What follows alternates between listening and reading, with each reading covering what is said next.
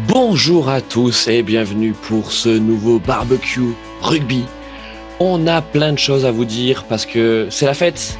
C'est la fête après ce formidable tournoi à destination, ce grand chelem de l'équipe de France qui nous a littéralement enthousiasmé, qui a, enfin, qui a enthousiasmé tout le monde du rugby. Comment on ne peut pas aimer cette équipe de France, cette générosité, ce talent, cette fougue, cette jeunesse, ce French flair? Bon, ça va être une émission enflammade, vous l'avez bien compris, et on sera euh, donc quatre euh, avec euh, donc Bilal Rugbix qui est en mode intelligence artificielle, c'est notre IA du jour. Salut mon Bilal. ça va, ça va. écoutez, ça me fait plaisir. Vous me verrez en plusieurs couleurs, en orange, en bleu et en rose, mais surtout en bleu puisque le cœur bat bleu aujourd'hui. Exactement, euh, Bilal. Donc, donc ceux qui nous suivent euh, en live sur euh, sur YouTube, regardez bien la couleur de, de, Bilal. Ce sera en fonction de son humeur. Donc là, il est en humeur bleue. et donc, c'est quoi ta rose et violet, hein, c'est ça? J'ai rose pour pour rappeler que le Stade Français existe encore, et j'ai violet. Non, j'ai orange. J'ai orange. voilà. Ok. bon. Il manque plus que le jaune pour faire les Télétubbies, quoi. Oui, oui, oui, c'est vrai, c'est vrai. Exactement. Non mais euh, merci Bilal hein, d'être notre IA de, de l'émission. Euh, vous l'avez entendu, c'est Christian Califourchon. Salut mon Christian, comment ça va? Eh ben, Bonsoir à tous. Euh, bonsoir. ça va bien. Bah surtout après ce week-end extraordinaire. Hein. on, a, on, a, jubilé comme comme comme tout un chacun sur son canapé en faisant des, des sauts à environ 23 heures, hein, en criant comme des fous pour, ça, 10 ans d'abstinence. Oui, oui, on, espère qu'on attendra, on attendra, on, pardon, on n'attendra pas aussi longtemps euh, pour un nouveau euh, euh, grand chelem, mais en tout cas, celui-là, on, peut le savourer. Et on a un nouveau venu, c'est Clément Poitrail nu. Salut Clément. Salut, salut à tous. merci pour l'invitation. Ben non, ben merci d'être d'être là, surtout que tu es un invité podcast puisque tu représentes le podcast de la classe sport. Raconte-nous un peu ce qu'est la classe sport. Alors, euh, bah, la classe sport, c'est d'abord une histoire de, de potes, hein, voilà. Euh, tous passionnés par le, le, foot et le rugby notamment, mais par l'ensemble des sports. Et, et nous, ce qu'on aime, euh, bah voilà, on a voulu retranscrire ce qu'on ce qu'on aime faire, c'est-à-dire ce qu'on fait euh, quand on se réunit. Bah donc euh, nous, c'est pour ça qu'on a choisi le nom de la classe sport. On aime on aime classer, faire des top 10, faire des équipes types, etc. Et des top 100 aussi également. Et donc bah voilà, on voulait le faire partager, on débattre avec tout le monde sur sur la classe sport. Bon, bah, parfait. Écoute, euh, on passe le bonjour à, la classe sport et évidemment vous êtes vous êtes tous les bienvenus pour pour faire des, émissions communes et, euh, et on suit. Euh, c'est vrai que vous, aimez bien les trip data, hein, vous aimez bien aller chercher des vieilles data, des historiques. Hein, c'est c'est un peu votre truc à, la classe sport, ça. Le, ouais, on... et je peut crois aller chercher un peu sur des équipes un peu un peu anciennes. Ouais, voilà, c'est c'est c'est un peu notre truc, quoi, l'histoire un peu du, du, du, sport. Donc, euh, ouais, des, vieux joueurs, aller déterrer des, des, vieilles archives, ça nous fait, ça nous fait marrer. Ouais. Et puis Clément, euh, vous avez également un rendez-vous demain sur, sur Twitter Space, hein, demain mercredi 23. Euh, je crois que vous faites un, donc un Twitter Space live sur euh, l'histoire du rugby, c'est ça?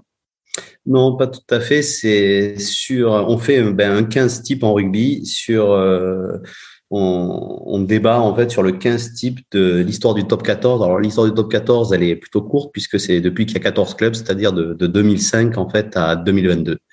Donc euh, voilà, et par poste, on va débattre des, meilleurs joueurs de ce top 14. Ouh là là, ça s'annonce croustillant. Donc c'est demain, euh, demain mercredi 23, 21h je crois, c'est ça hein? Exactement, 21h sur sur Twitter Space, la, classe sport. Bon, les amis, euh, on a commencé en parlant de, du 15 de France, de ce grand chelem. Euh, je pense qu'il faut pas qu'on s'arrête là. Euh, évidemment, on va parler de ce match contre contre l'Angleterre. Quoi de plus beau que de gagner un grand chelem en terminant par un France-Angleterre? Enfin, je ne sais pas s'il y a des dieux du sport ou s'il y a un, un, dieu du sport, un dieu, un dieu du grand chelem. En tout cas, il nous a, il nous a vraiment gâté. Euh, ce match était quand même tendu parce que euh, on a vu une splendide équipe de France, ça c'est clair mais on a vu une bonne équipe d'Angleterre, le genre d'équipe d'Angleterre qui est capable de nous faire le sale coup, c'est-à-dire même en n'étant pas brillante, de réussir à l'emporter euh, avec la petite pénalité euh, d'avance euh, et de nous priver de ce grand chelem, surtout que il y avait cet enjeu hein, de venir priver l'équipe de France à la maison de, son grand chelem, mon Christian. Oui, oui, oui. Bah, après, euh, cette équipe d'Angleterre, moi, c'était. C'est bizarre un peu. Euh, je, trouve que ça fait quelques années. Enfin, euh, ouais, ça fait déjà quelques années que, que elle, elle, est quand même assez comment, inconstante. Et, mais elle est toujours capable, effectivement, de se mauvais coup. Et, et puis, on aime bien se prendre les pieds dans le tapis face aux Anglais on, aime bien se mettre un peu cette, euh, cette pression euh, et les Anglais aiment bien nous la mettre aussi. Donc, euh, ouais, j'étais pas forcément, enfin, j'étais plutôt confiant, mais, mais j'ai surtout été impressionné, on va dire, par la, le calme et la sérénité de, de, nos joueurs français cette année et sur ce match-là tout particulièrement parce qu'on sait qu'ils aiment bien un peu se faire manger par la pression. On l'avait vu l'année dernière, une, il y a deux ans en Écosse. Normalement, ils auraient dû gagner le coup de tournoi. Ils avaient perdu en Écosse de façon assez, euh, assez surprenante. Donc, euh, donc voilà, on craignait un peu, je craignais un peu, mais, euh, mais en fait, plus que la défaite de, de l'Angleterre, moi, je voudrais plus souligner la victoire de, l'équipe, de cette équipe de France. Quoi. Ok, bon Christian. Alors, on va juste dire quelques mots quand même sur sur sur, sur les Anglais. Bilal, ça chauffe pour Eddie Jones hein, en Angleterre? La vraie question, c'est euh, quand est-ce que ça va se refroidir? Euh, Depuis la finale en Coupe du Monde de 2019, tu as l'impression que Eddie Jones, il est sur la sellette permanente, mais il est encore là? Peut-être que le board anglais euh, finalement aime bien se vautrer un peu dans son propre, dans, sa propre médiocrité. je sais pas. quand tu vois que Ben Youngs, il est encore titularisé, bon bah c'est le, il a, il a, il a fait plein de, il a fait plein de sélections, tant mieux. Mais t'aimerais voir un peu plus de jeunes, quoi. Parce que bon, euh, il y a eu Smith, quoi, tant mieux. Mais il y avait aussi un, il y a un neuf, euh, bah, Randall, quoi, tout simplement, qui euh, lui aurait pu faire un bon tournoi et qui a été sous-utilisé. Tout le monde le dit, tous les commentateurs le disent. En Angleterre, bah, il s'est fait désinguer par la presse internationale. Mais il va rester. Moi, je pense qu'il va rester. Hein. De toute façon, le board anglais, en vrai, ils n'ont pas d'autres alternatives a priori. Hein. Ouais, Clément, justement pour pour parler d'Eddie Jones, on a l'impression que qu'il prenne un vieux rugby tu vois, c'est, je, j'ai pas mal regardé l'Angleterre sur ce tournoi destination et j'ai pas eu l'impression de, de, de, voir un, un rugby euh, innovant euh, tel qu'on peut le voir du côté de l'équipe de France avec euh, avec Galtier. on dirait que c'est du vieux rugby, Eddie Jones. Alors effectivement, là, sur les sur les sur, les derniers matchs, euh, je peux que te donner raison. Hein. Euh, je pense que contre la France, bah, la stratégie, elle était elle était assez assez visible et assez faible. Hein. Hmm. Euh, on a beaucoup utilisé le jeu au pied de, de Ben Youngs.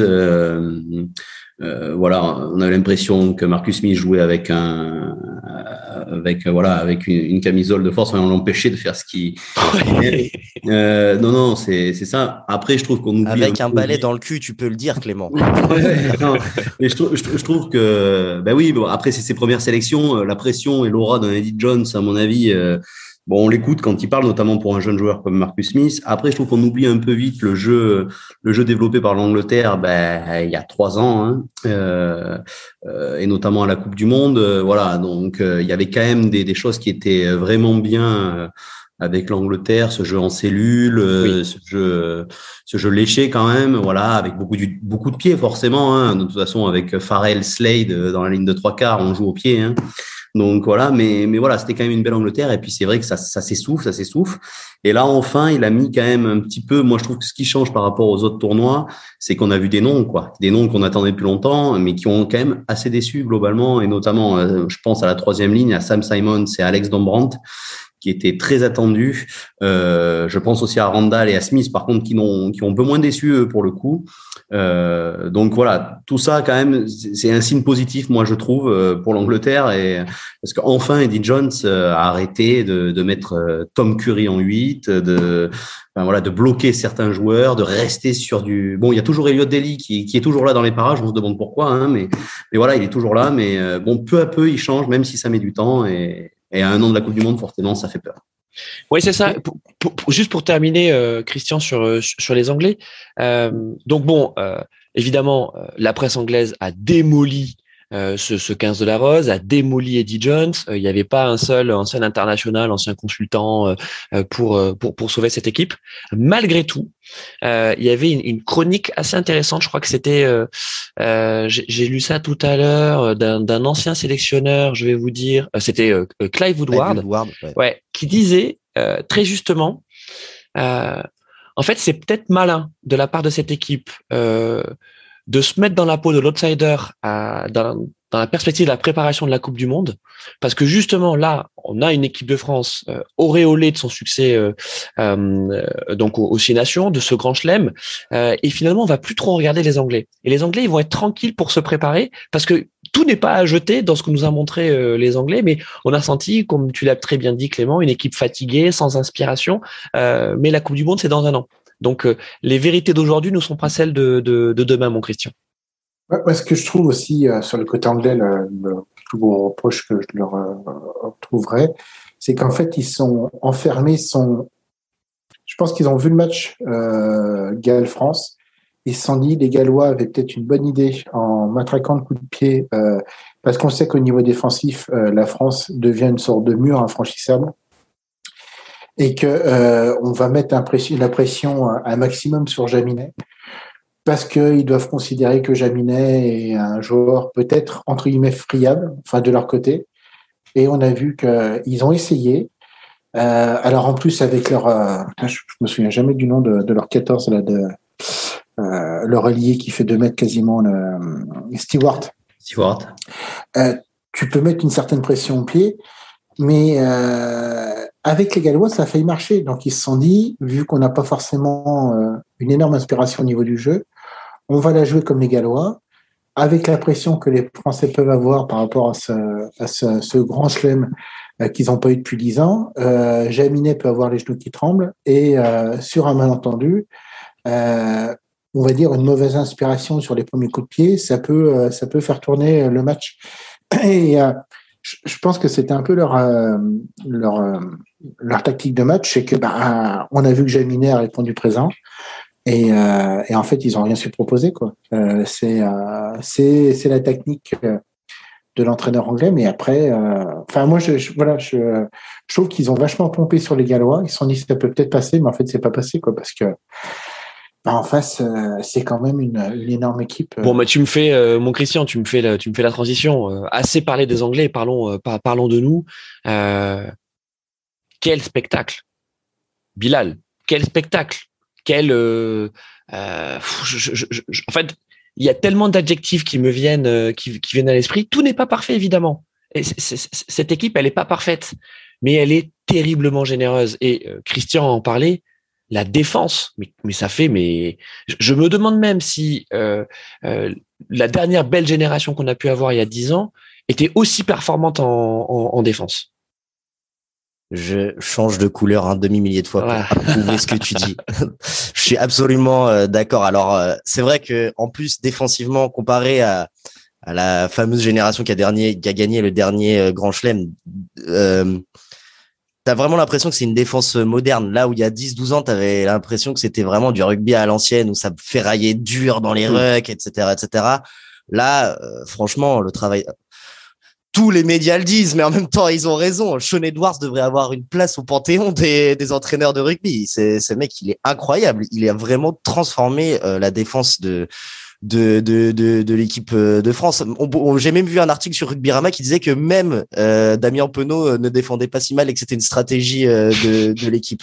Bon, ça, ça reste à prouver, hein, j'ai envie de dire, mais mais mais oui, en tout cas, en fait, c'est ça. C'est aussi que l'équipe de France, elle pratique son jeu, mais tout en pratiquant son jeu, elle s'est adaptée pendant tout le tournoi et euh, à différents euh, à différentes problématiques. On les a vus aussi attaquer fort, par exemple face aux Écossais.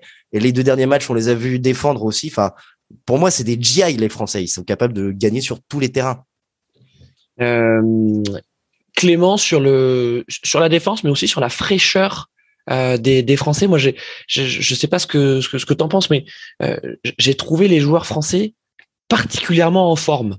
Euh, et est-ce que ça, c'est c'est parce que justement cette, cette osmose avec les clubs a été bien trouvée, c'est la préparation, c'est le staff de Galtier? Euh, qu'est-ce qui fait qu'on soit arrivé au, un peu au climax de l'état de forme pendant ces six nations? Bah, c'est ça, hein, voilà, c'est ça. Euh, je pense que voilà, bah, les, conventions LNR, FFR commencent à porter leurs fruits. Euh, les semaines en plus, euh, la libération des joueurs, euh, etc.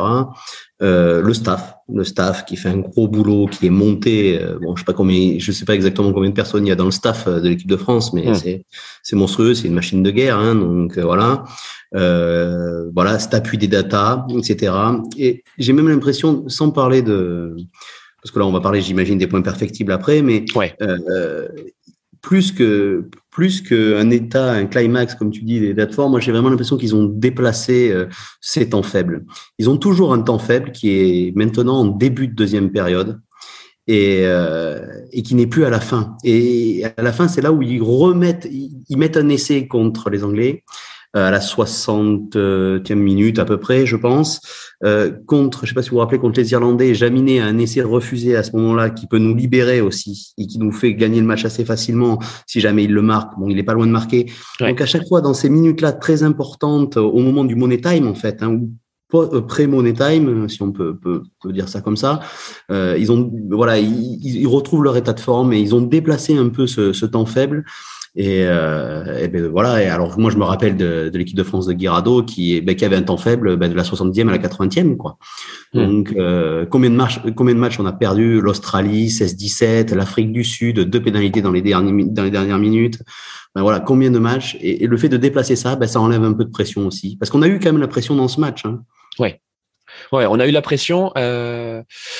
Euh, on, on, fait, euh, Christian, une, une splendide première mi-temps euh, où mm. les Anglais ne voient pas le jour. Hein. Enfin, je veux dire, la, la, la, première licence, c'est une masterclass euh, inquiétante pour les Anglais. Et d'ailleurs, on, on, on, on, se disait, enfin, je sais pas, vous, euh, euh on échangeait là avec les, les, autres camarades de barbecue rugby, on dit en fait à la mi-temps, c'est pas possible. On peut pas s'attendre à avoir une, une, une deuxième mi-temps de, de l'Angleterre de, de, ce niveau-là. Et d'ailleurs, c'est ce qui s'est passé, ça s'est rééquilibré.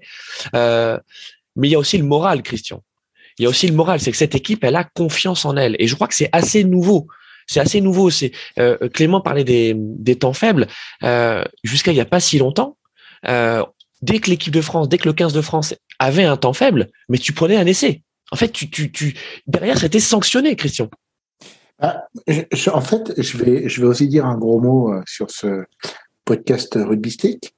Je trouve, euh, pourtant, j'aime pas forcément euh, notre entrée dans le national, mais je trouve qu'il s'est dédéisé. C'est-à-dire qu'en fait, il est devenu. Enfin, tu veux dire, il, s'est Didier Deschamps-isé.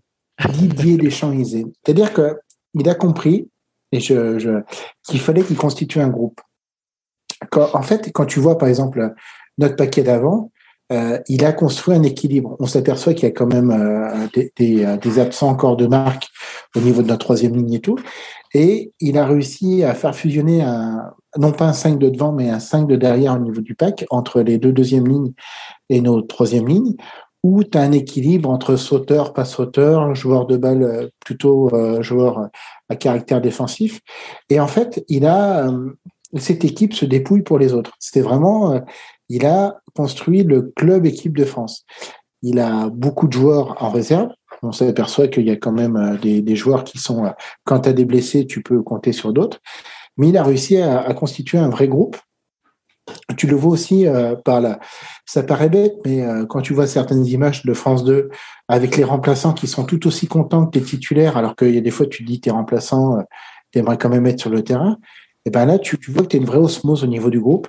Et, euh, et moi là-dessus, je suis confiant. Je suis confiant pour le, pour l'avenir parce qu'en plus c'est un groupe qui est plutôt jeune, qui vit bien. Euh, je vais prendre par exemple le cas de, moi je dis Loussou, euh, le, le, le, demi de mêlée euh, d'origine roumaine euh, qui est euh, qui est aussi chevelu que moi. il comprend qu'il pourra jamais être aussi bon que Dupont, mais pour lui limite c'est pas grave. Il est remplaçant, il a ses 10 minutes à faire au niveau des matchs et il va les faire et il va se dépouiller pendant ces 10 minutes. Et tu sens qu'en fait, ben, c'est pas grave de pas être titulaire. Il va participer, il va mettre sa pierre à l'édifice. Et pour tous les joueurs, c'est ça. Et c'est, je trouve que ça, c'est vraiment, c'est ce qui change. C'est-à-dire, c'est cette confiance en l'autre qu'on peut avoir.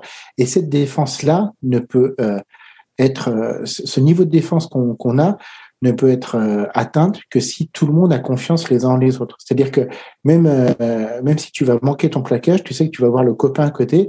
Et pourtant, c'est en équipe de France, c'est pas forcément le mec de ton club. C'est peut-être même un, quelqu'un que tu vas que tu vas essayer de gratter 15 euh, jours après parce que tu vas l'affronter sur un match de championnat et tu vas lui foutre une piche. Mais là, sur cette équipe de France, tu vas te donner pour lui et lui va se donner pour toi. Et je trouve ça super beau, quoi. Dis-moi, Christian, est-ce que tu penses que même euh, Thomas Ramos, il est euh, content de jouer euh, trois minutes par, match et pense avoir gagné le Grand Chelem? En, ayant vu des, moultes équipes nationales et sur moult sports collectifs, je trouve d'un point de vue corporel, je trouve qu'il donne pas forcément plus de comment est-ce que je veux dire ça? Euh, pour moi, il n'y a pas de, signe de, de, de, jalousie. Quand ton équipe gagne, de toute façon, tu peux, tu peux pas forcément euh, bien mettre en, cause le choix du sélectionneur. Si euh, Jaminet euh, s'était entrechoqué les genoux et qu'il avait fait trois ans d'avance sur ses trois premières chandelles, Ramos pourrait dire bah ouais, mais moi j'aurais peut-être pu mieux faire. Mais là, Jaminet, il assure à peu près son match. Donc tu peux rien lui reprocher. Et puis ça, c'est la, mais c'est pareil pour Ntamak. Tu peux dire oui, mais est-ce qu'il pourrait y avoir, ben non, Ntamak, il fait ses matchs. Et tu peux pas mettre un autre 10 pour l'instant. Dupont, c'est pareil. C'est, c'est des, enfin, c'est une évidence. Moi, ça me fait vraiment penser aussi, en comparaison à cette euh, équipe de France de hand qui gagnait tout à un moment donné. Tu peux pas aller euh, au-dessus de mecs comme euh, Didier Narcisse, enfin Daniel Narcisse ou Karabatic. Tu, tu sais que les remplaçants, bah, ils seront remplaçants malheureusement pour eux mais si, enfin, je veux dire, c'est un groupe élargi et tout le monde a, sa pierre à donner, quoi. Et euh, moi, je trouve mon Christian que quand même là, tu nous envoies du rêve. Euh, parce que tu as réussi à nous faire référence footballistique? Maintenant, tu nous fais euh, référence avec le hand. donc, c'est beau. C'est beau, il te reste plus que le, reste de l'émission pour pouvoir chercher tes, tes, rêves. Bon, on a parlé, de, on a hein, parlé de l'état d'esprit parce que évidemment c'est avant tout un collectif. on reviendra peut-être sur sur Fabien Galtier, mais il y a aussi des, des individualités qui ont crevé l'écran pendant euh, pendant ce Six Nations. Bien sûr, Super Dupont, Captain Dupont. Euh, on, on, en reparlera si vous voulez bien. Mais moi, il y a vraiment un joueur que j'adore. C'est un travailleur de l'ombre. Mais qu'est-ce qu'il est bon, qu'est-ce qu'il est précieux. C'est Greg Aldrit, hein, mon Clément? Ah oui. Oui, effectivement, bah c'est pour moi, c'est les deux, deux meilleurs joueurs français du, du tournoi, peut-être avec euh, avec François Cros, euh, aussi travailleur de l'ombre. Alors euh, pour moi, Aldric est un peu plus dans la lumière. C'est un gros porteur de balles. Hmm. Et, voilà, il est parmi les meilleurs, euh, meilleurs en stade de mètres gagnés. Euh, alors on lui fait le reproche que, que comme il, couvre le troisième rideau, il gagne des mètres dans le vent, mais bon, quand même, euh, j'ai envie de dire, euh, il faut assumer la pression de remonter 20 mètres de terrain et d'affronter une ligne entière à lui tout seul, quoi. Donc non, non, non, moi, gros, en plus j'étais pas le, un fervent admirateur de, de Greg Aldrich, je trouvais qu'il manquait de puissance. Et je sais ça peut paraître un peu bizarre, mais voilà, il gagnait pas forcément les impacts tout le temps. Et là sur ce tournoi, force est de constater que ça a été bah, que ça a été quasiment parfait pour, pour Aldrit. Quoi. Ouais, il a, il, a passé un palier. Il a passé un palier. J'ai cette impression-là aussi. Ouais. Euh, et puis euh, bon bah Dupont hein, bien sûr hein, c'est c'est le chouchou euh, mais mais disons Bilal euh, qu'il a il a le jeu aussi pour devenir un chouchou c'est que il est tellement français ce Dupont euh, Est-ce que tu le trouves français quand il est en peignoir sur GQ il est trop beau quand même. Antoine Dupont, il est trop beau. Mais bon, au-delà de c'est, moi ce que j'ai, ce que j'ai, ah, ce qui me faisait peur au début du tournoi, c'est quand tu le voyais justement sur GQ, sur Click, un peu partout et tout, qui prennent un peu le boulard, quoi. Et il a tenu son Et en plus, j'étais même pas d'accord pour qu'il soit capitaine de l'équipe de France. Moi, je pensais qu'il fallait plutôt quelqu'un genre euh, justement Ficou ou Marchand, tu vois. Je veux dire qui est le capitaine du Stade Toulousain et tout. Et il a il a vraiment tenu son rang et euh, il a vraiment prouvé pourquoi c'était le meilleur joueur du monde, hein, tout simplement. Après, il y a un autre joueur, moi, que, dont on parle pas souvent et tout, et auquel je voudrais aussi souligner, parce que Dupont, il fait rien, bah, évidemment sans Aldrit. D'ailleurs, Aldrit et Dupont, on voit qu'ils ont une entente exceptionnelle euh, entre eux. L'essai de Dupont lors du dernier match, il est fait parce que aussi Aldrit, bah, il porte le ballon et il sent euh, Dupont. Mais il y a aussi la relation euh, Dupont Ntamak. Euh, moi, enfin, Ntamak, c'est vrai qu'on en parle peu parce qu'il est sobre et il touche presque pas la balle, mais quand même quatre passes décisives. il est décisif par deux fois lors du dernier match.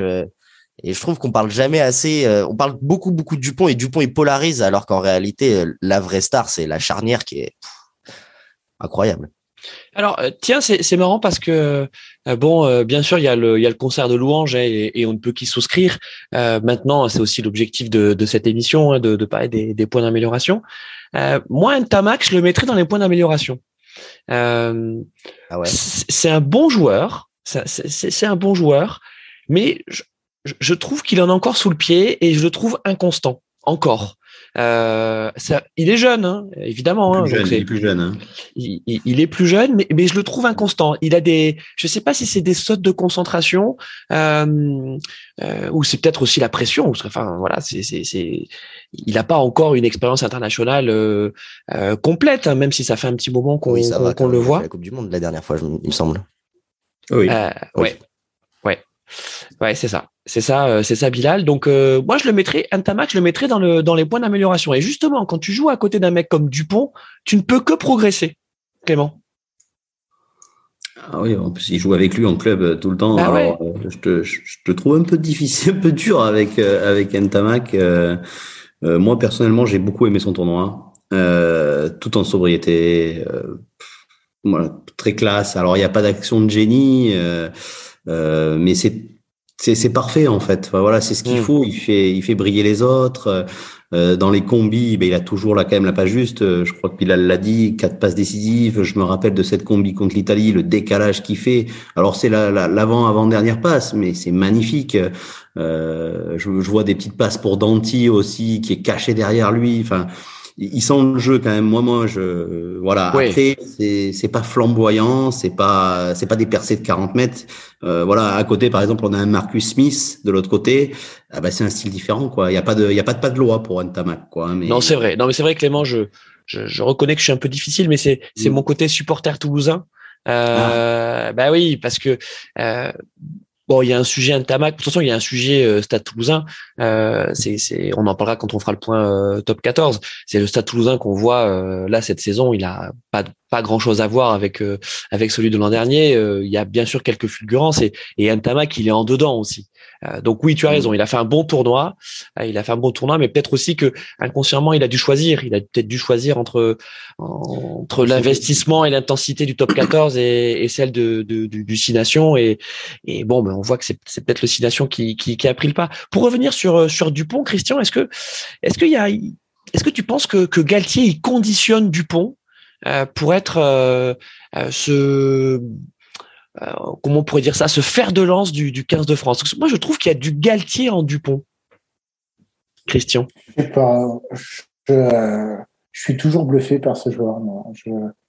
Je, pense peut-être qu'il doit lui donner des conseils, mais je trouve que ce joueur, outre les capacités physiques qui sont proprement impressionnantes, euh, quand j'en discutais avec des amis, moi, ce que je, la plus grande capacité, enfin la plus grande qualité de ce joueur, c'est que il fait aucune passe, euh, aucune euh, course inutile. C'est-à-dire que s'il doit suivre le ballon, il suivra le ballon. Si euh, il a décidé de pas suivre le ballon, c'est que le ballon ne l'intéresse pas et que ça vaut pas le coup. Et c'est à chaque fois 100% vrai. Tu, il arrive, il arrive à s'économiser un peu comme ça sur le terrain parce qu'il fait quand même des, beaucoup, beaucoup de choses, mais euh, jamais rien n'est inutile avec lui. Et euh, moi, c'est surtout ce cuir, euh, ce cuir rugbystique qui est quand même proprement impressionnant. Et euh, Dupont, il a, il est, il est tout jeune, quoi. C'est-à-dire, c'est un poste comme ça où, il faut, il faut faire travailler sa caboche. Non, mais c'est un patron. c'est un patron, mais c'est naturel. C'est même naturel. C'est-à-dire, je sais même pas si Caltier peut, peut lui dire peut lui donner des conseils. Après, tu peux lui toujours retravailler sur certaines, sur certains choix qui peuvent être toujours un peu discutés sur des séances d'après-match. Mais pour moi, simplement, sur ce qu'on voit à la télé, enfin, tout ce qu'il fait, c'est il y a rien acheté quoi. Bah, qu'on voit, qu'on voit en club aussi. Hein, ah ben oui, ce qui, tu sais, ce qui est incroyable avec avec Dupont, c'est que euh, même même sous pression, parce que on, même sur ce tournoi de destination, euh, les Bleus en ont connu hein, des moments où tu commences à prendre la grêle, tu es à 5 mètres de, ta ligne et tu es là en train de défendre comme un cabourut. Euh, et tu et, en fait tu es presque en train de prier pour qu'il n'y ait pas un essai parce qu'en fait tu as une vraie furia et quand tu réussis à gratter un ballon et que là tu Antoine Dupont tu vois qui est en train de temporiser pendant 4 secondes et c'est les 4 secondes qui permettent à ta défense de se replacer, à tes gros de se relever et de souffler. C'est ça, ça, je suis d'accord avec toi, c'est du QI rugby. Et que t'as pas un mec qui bronche, t'as pas un mec qui est en train de gueuler Antoine, dégage, dégage. T'as pas un mec qui gueule c'est le patron. Et euh, je ne sais pas si, si vous l'avez aussi euh, remarqué sur, euh, sur cette captation vidéo pendant tous les matchs de, du. Je trouve que c'était remarquable. Je ne sais pas ce qui s'est passé, s'ils ont rajouté des caméras, la Spider Cam et tout. Il y avait énormément de gros plans pendant les actions sur les visages. Et je trouve que ça, ça, c'était un enrichissement pour nous en tant que spectateurs pour, pour voir le rugby différemment. Il y avait un côté un peu Sergio Leone, tu vois, où tu avais tac, un molle, le petit, le, le, le zoom sur euh, les deux, euh, les deux adversaires, le truc, tu souffles, tac, beaucoup de, de, de, gros plans aussi sur Antoine Dupont, et tu te rends compte à quel point le mec en fait commande au regard. Antoine Dupont, il commande au regard, aux yeux quoi. Bilal. Merci la Real de Fred Godard pour France Télévisions. Non mais faut dire. quel hommage, quel hommage magnifique. J'ai bien aimé aussi la Spider Cam de présentation des, euh, des, des compositions. Je trouvais ça vachement original. Euh, alors ça, alors euh, sur ce point, c'est vrai qu'on en a vraiment pris pour nos yeux d'un point de vue euh, d'un point de vue graphique. Alors pour revenir sur Antoine Dupont, euh, oui, effectivement, c'est c'est ça vraiment sa force, c'est que c'est la force tranquille, très clairement. Euh, il n'a pas besoin de parler euh, pendant des, des heures et des heures. Il n'a pas besoin de gueuler. C'est pas Morgan Parra, quoi. Ou c'est pas Fabien Galtier à l'époque où il jouait, où Fabien Galtier, lui, il hurlait sur. Euh, C'était Napoléon. Ouais, c'est ça, c'est ça. Là, on est vraiment très clairement, c'est je sais pas, c'est euh, c'est c'est Xi Jinping quoi. Il a pas besoin de parler pour que le monde se mette à, à ses genoux quoi. Donc euh, et euh, et franchement là-dessus là-dessus on peut revenir. Et je suis assez d'accord avec toi aussi qu'il y a du Galtier coach très clairement. Il y a du il y a du Galtier coach très clairement. Bah de toute façon il a toutes les toutes les les compétences qu'il faut. Il est très bon au pied, ce qui est quand même efficace pour un jeu de dépossession dépossession à la Fabien Didier Deschamps Galtier. Euh, il a un très bon jeu au pied. Il est comme il est bon dans les retours en intérieur. Euh, bah, quand il y a un turnover, bah, il est efficace. Il est très bon en défense, donc efficace pour un jeu en dépossession. C'est sûr que Antoine Dupont, c'est le joueur de Fabien Galtier. Euh, il y, a, il y, a, aussi un peu de Fabien Galtier euh, rugbyman, pas dans le côté vocal, mais plutôt dans le côté effectivement QI rugby. Euh, on voit que, que, que, Antoine Dupont a regardé beaucoup de vidéos de son euh, aîné avant qu'il soit son euh, sélectionneur pour hmm. devenir le joueur qu'il est, à mon avis. dans, dans ce 15 de France, donc bon, on a, on a parlé de d'Aldrit, on a parlé de Dupont, évidemment. parlons peut-être aussi de Jaminet, Hein, euh, euh, c'est vrai que, que, que Jaminet, c'était une inconnue hein, sur, euh, sur, sur ce match. Alors, je vais pas dire un inconnu parce que ceux qui, ceux qui suivent le rugby et, notamment le, top 14 savent que, savent que c'est un, un bon joueur, même un très bon joueur. mais on parlait de palier tout à l'heure. Je pense que Jaminet, Clément, il a aussi passé un palier hein, sur ce tournoi. oui, oui, il a passé un palier et ça lui fait du bien de, jouer ce genre de match et, et d'acquérir cette expérience. Euh, pour moi, ça n'a pas été le plus performant sur l'ensemble du tournoi. Il est largement perfectible. Euh, je trouve que, bon, c'est très personnel, mais je trouve qu'il est arrivé là. Euh, on parle, Fabien Galtier parle d'OVNI un peu rapidement, je trouve. Euh, voilà, il s'est imposé alors qu'il y a d'autres joueurs qui, qui auraient pu être testés, etc. Il a été très très vite installé. On lui fait une confiance de dingue. Et sur tous les matchs, ben, peut-être que l'Angleterre c'est son meilleur match au final. C'est peut-être son meilleur match. Euh, il a été mis, euh, comme je crois Christian l'a dit, il a été mis sous pression pendant tout le match et il a plutôt assumé. Face à un Stewart qui fait 2 mètres, face au, à la précision de Ben Youngs au prix qui était plutôt précis dans le match. Donc c'est plutôt son, son c'est plutôt ben, positif puisque j'ai trouvé le début difficile et la fin un peu mieux. Donc pareil au Pays de Galles finalement. Donc donc voilà, ben, à voir. À voir, à revoir quoi. Ouais, à revoir, oui. Ah bah oui, bah là, de toute façon, euh, je trouve que Galtier, et c'est très bien, et je, et voilà, je, je, suis tout à fait d'accord avec cette philosophie, cette politique de d'installer les joueurs, de leur donner de la confiance, parce que c'est ce qui nous a manqué pendant dix ans. Donc, euh, parce que les générations d'avant n'étaient pas forcément euh, totalement nulles, mais mais elles manquaient cruellement de confiance et d'être installées. Un mauvais match, bah, on te rappelait pas en équipe de France. Donc là, là, bah, il y a de la continuité et ça peut être que bien pour le rugby français et pour l'équipe de France. Alors la petite stat concernant euh, Meldivine Jaminet, euh, c'est qu'il a disputé plus de matchs en équipe de France, 11, qu'il en a disputé en top 14, 9. Donc ça montre bien une, une ascension euh, fulgurante hein, pour euh, pour Melvin Jaminet euh, et qui euh, profite également de sa titularisation souvenez-vous en Australie. Hein. Il avait bénéficié des, des, de nombreuses absences et il s'est installé à ce moment-là. Euh, Bilal, est-ce que est-ce que tu as, un autre joueur dont tu dont tu voudrais parler? Euh, Peut-être chez les gros, hein, parce que le, les gros on n'en parle pas souvent parce qu'ils font un ils font un gros travail de sap, euh, mais quel pack, quel pack français ah, c'est ça, ça, c'est la fierté nationale. Ah ouais. On peut se le dire, on peut se le dire entre nous. Euh, et s'il y a vraiment des individualités dont on n'a pas parlé, dont j'aimerais vraiment euh, parler, plus que Woki, dont je suis assez surprenamment euh, bien surpris parce que j'y croyais pas du tout au fait qu'il soit deuxième ligne, mais ça a bien marché. Moi, c'est Bail Marchand, mais ouais mais en plus, on voit que c'est des Toulousains, balle à, balle à la main, ils sont meilleurs que la plupart des trois quarts de mon équipe de rugby du dimanche, quoi. C'est incroyable. Moi, je, je, oh là là, c'est, c'est, c'est l'amour du rugby. Pour moi, c'est, c'est tout ce qui symbolise le beau rugby. C'est, c'est, cette doublette bail marchand, euh, euh, bien complétée par euh, Antonio. Mm. Franchement, euh, voilà. Et puis euh, on se moquait aussi de, de Galtier avec euh, les finisseurs et tout, mais je pense que c'est aussi ça qui nous a permis de si bien finir les matchs pendant tout ce tournoi. Et il faut voir peut-être qu'il a pas si tort que ça en fait de, réfléchir comme il réfléchit. Alors on parle de Taofi Fenois et de Movaka en particulier chez les gros, hein, parce que voilà ils faisaient rentrer six gros, donc il y avait surtout surtout eux, même Awas qui a fait une bonne rentrée, je trouve face face à l'équipe euh, d'Angleterre. Euh, non mais euh, Bilal, on a on a un super banc. faut, On a un très bon banc et même on a un arrière banc qui est lui aussi très bon parce que même s'il n'y a pas Awas, t'as Bamba à droite.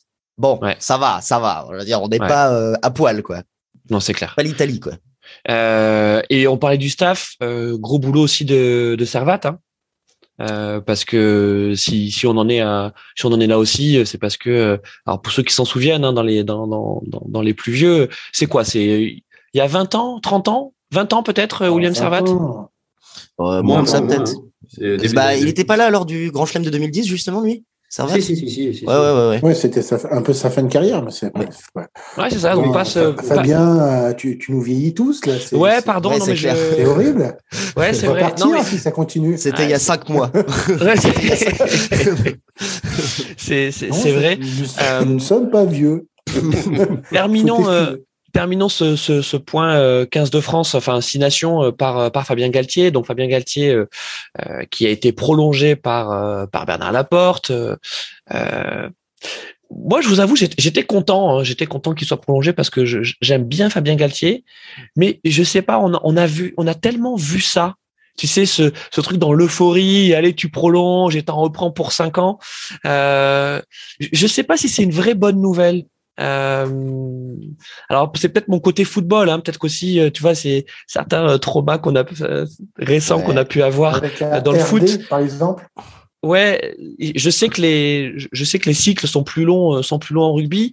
Euh, mais je sais pas, je suis inquiet. Euh, et puis on a l'expérience quand même Guinoves qui, qui est pas si loin. Hein, Bilal ou Bilal, tu voulais dire un mot, vas-y. Ouais, non, non, mais je suis assez, je partage ton inquiétude. Je partage ton inquiétude. J'ai peur qu'on se voit trop beau un peu euh, avec euh, avec euh, cette cette décision. on aurait. Bah après, moi, je pense que tu vois, le résultat c'était la Coupe du Monde. L'objectif c'est la Coupe du Monde. Il faudrait juger sur résultat et bon. C'était peut-être un peu, c'était peut-être un peu prématuré, Clément.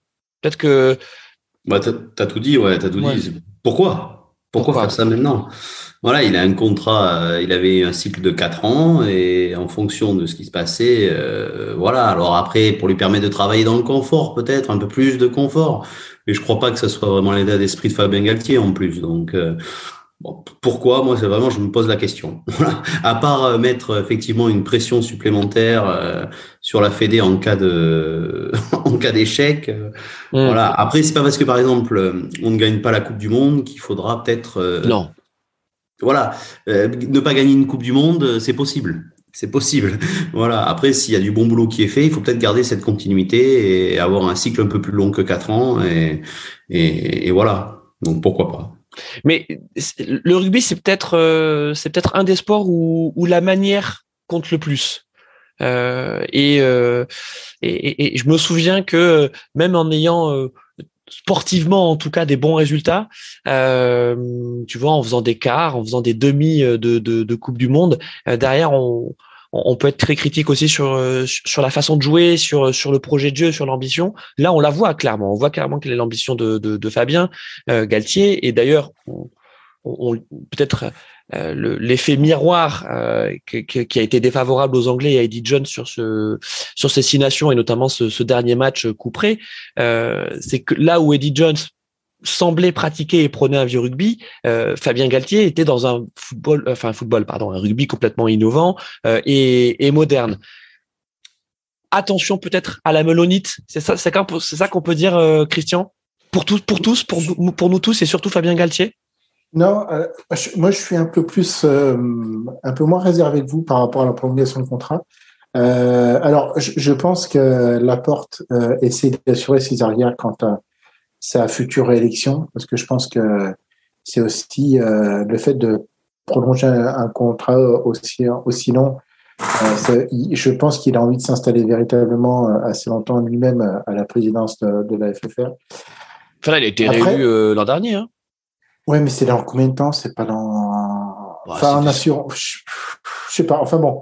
le, le, point. Non, mais il y a une connexion. Non, mais mon Christian, il y, a une connexion effectivement très forte entre entre Laporte, et, et Galtier, euh, et, qui date de, de leur passé de, de, de, ah, joueurs euh, entraîneurs euh, au Stade Français, puis ensuite puis ensuite au, au, 15 de France. Donc non, non ça c'est. Mais mais après mais après il y a le, truc moi où, où je peux comprendre. Enfin il y a une certaine logique, c'est vu la jeunesse de l'effectif en fait. Dupont à pas 25 ans, Ntamak aussi. quand tu installes quand tu as un entraîneur qui est en en osmose comme ça avec son équipe, une équipe aussi jeune, euh, moi, ça me choque pas de reprolonger tout de suite, sachant qu'en plus, l'équipe apporte des, euh, des, des, euh, des, choses positives. C'est pas une équipe qui a fini dernière avec cinq défaites où il va falloir tout changer. Là, tu, viens de gagner le Grand Chelem, le Grand Chelem. Tu as, as, des jeunes joueurs qui sont installés comme Dupont, comme Ntamak. Jaminet, c'est pareil, il me semble qu'il est quand même encore assez jeune moi, ça, me semble pas. En fait, c'est ce que je dis, c'est-à-dire que Galtier s'est construit un groupe. Il s'est construit, il s'est construit un, club d'équipe de France. Et euh, je pense que Galtier, euh, Laporte veut profiter de cet effet d'aubaine pour dire aussi au groupe on vous fait confiance, on renouvelle le staff, vous allez prendre la main sur l'équipe de France pendant un petit moment. Euh, ça va être votre moment. Alors peut-être qu'ils se sont dit aussi qu'effectivement la Coupe du Monde qui arrive en France, bon, ça serait mieux de la gagner.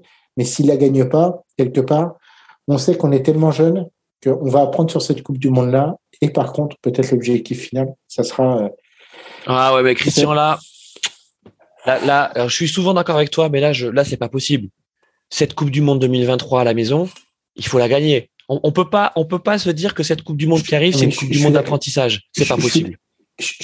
alors, enfin, on sort quand même d'un cataclysme au Japon. Quoi. Enfin, pour moi, c'était euh, la Coupe du Monde au Japon et tout ce qui s'est passé avant.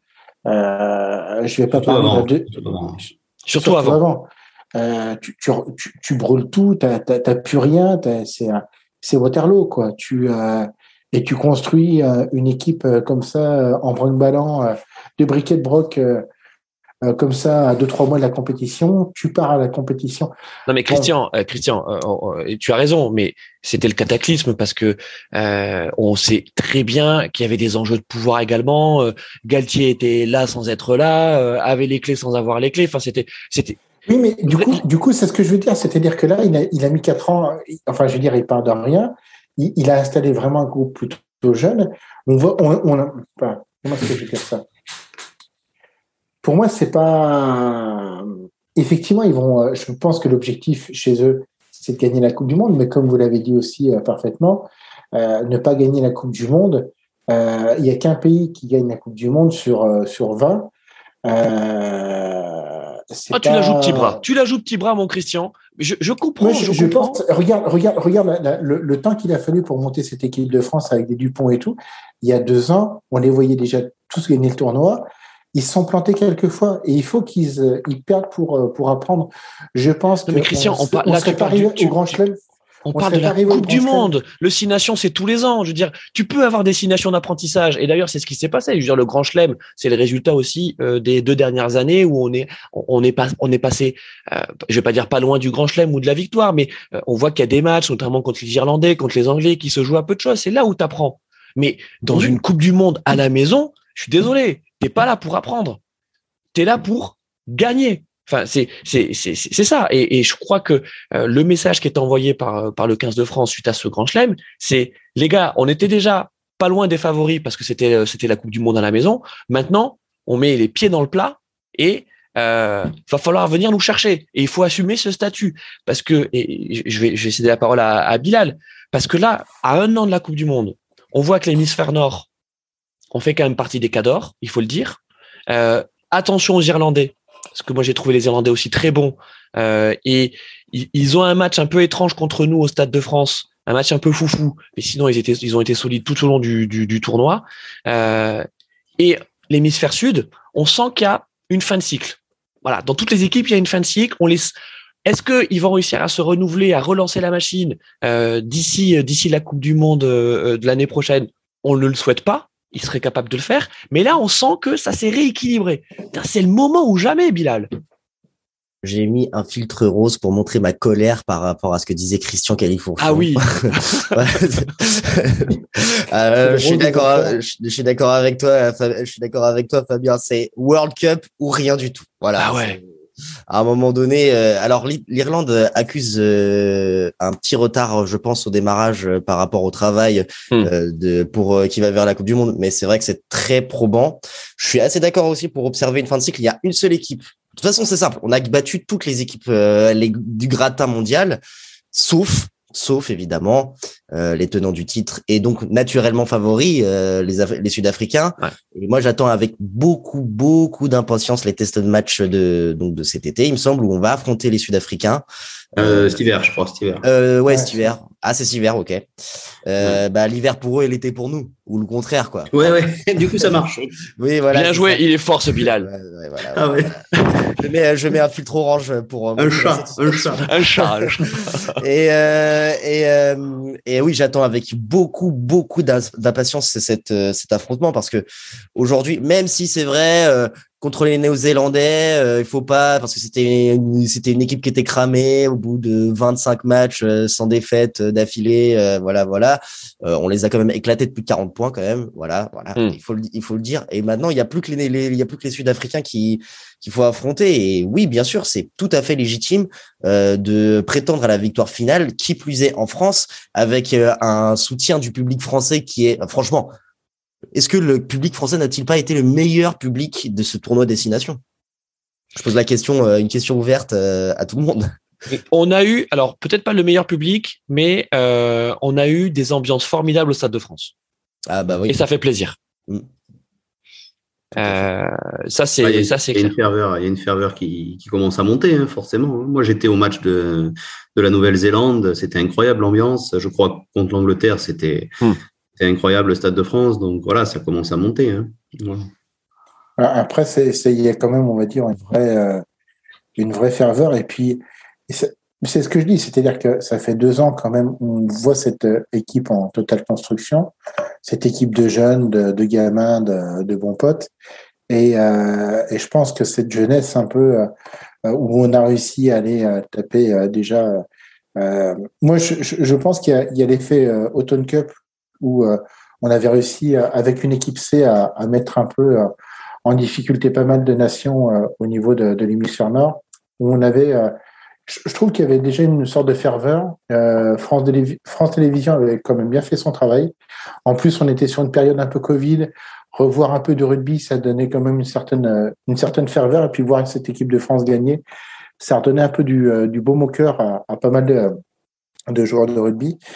Et puis, ben, cette ferveur, en fait, elle est jamais redescendue avec cette équipe, quoi. Mmh. Et euh, les tests, les tests, nous d'été, quand on va, quand on se déplace dans l'hémisphère sud, ils ont fait des matchs où ils ont quand même gagné des matchs. Bon, ils n'ont pas gagné les tournées, mais ils ont gagné des matchs. Euh, il y a des fois, ils les ont perdus un peu les dernières minutes. C'est pareil avec des équipes qui n'étaient pas forcément extrêmement fortes. Enfin, pas extrêmement fortes. Tout est relatif. Avec des équipes B', mais où ça jouait. Euh, et puis, ben, ça fait deux ans où au niveau du tournoi, on joue un peu la victoire. Quoi. Donc, euh, ce qui nous était plus arrivé depuis très très longtemps. Non mais Christian, on la joue et on l'assume. Et moi, c'est ça que je trouve aussi de nouveau avec ce 15 de France. C'est que c'est pour ça qu'avec Bilal, on était tombé dessus, mon Christian, parce que euh, il y a une différence entre entre l'humilité et euh, l'excès de prudence.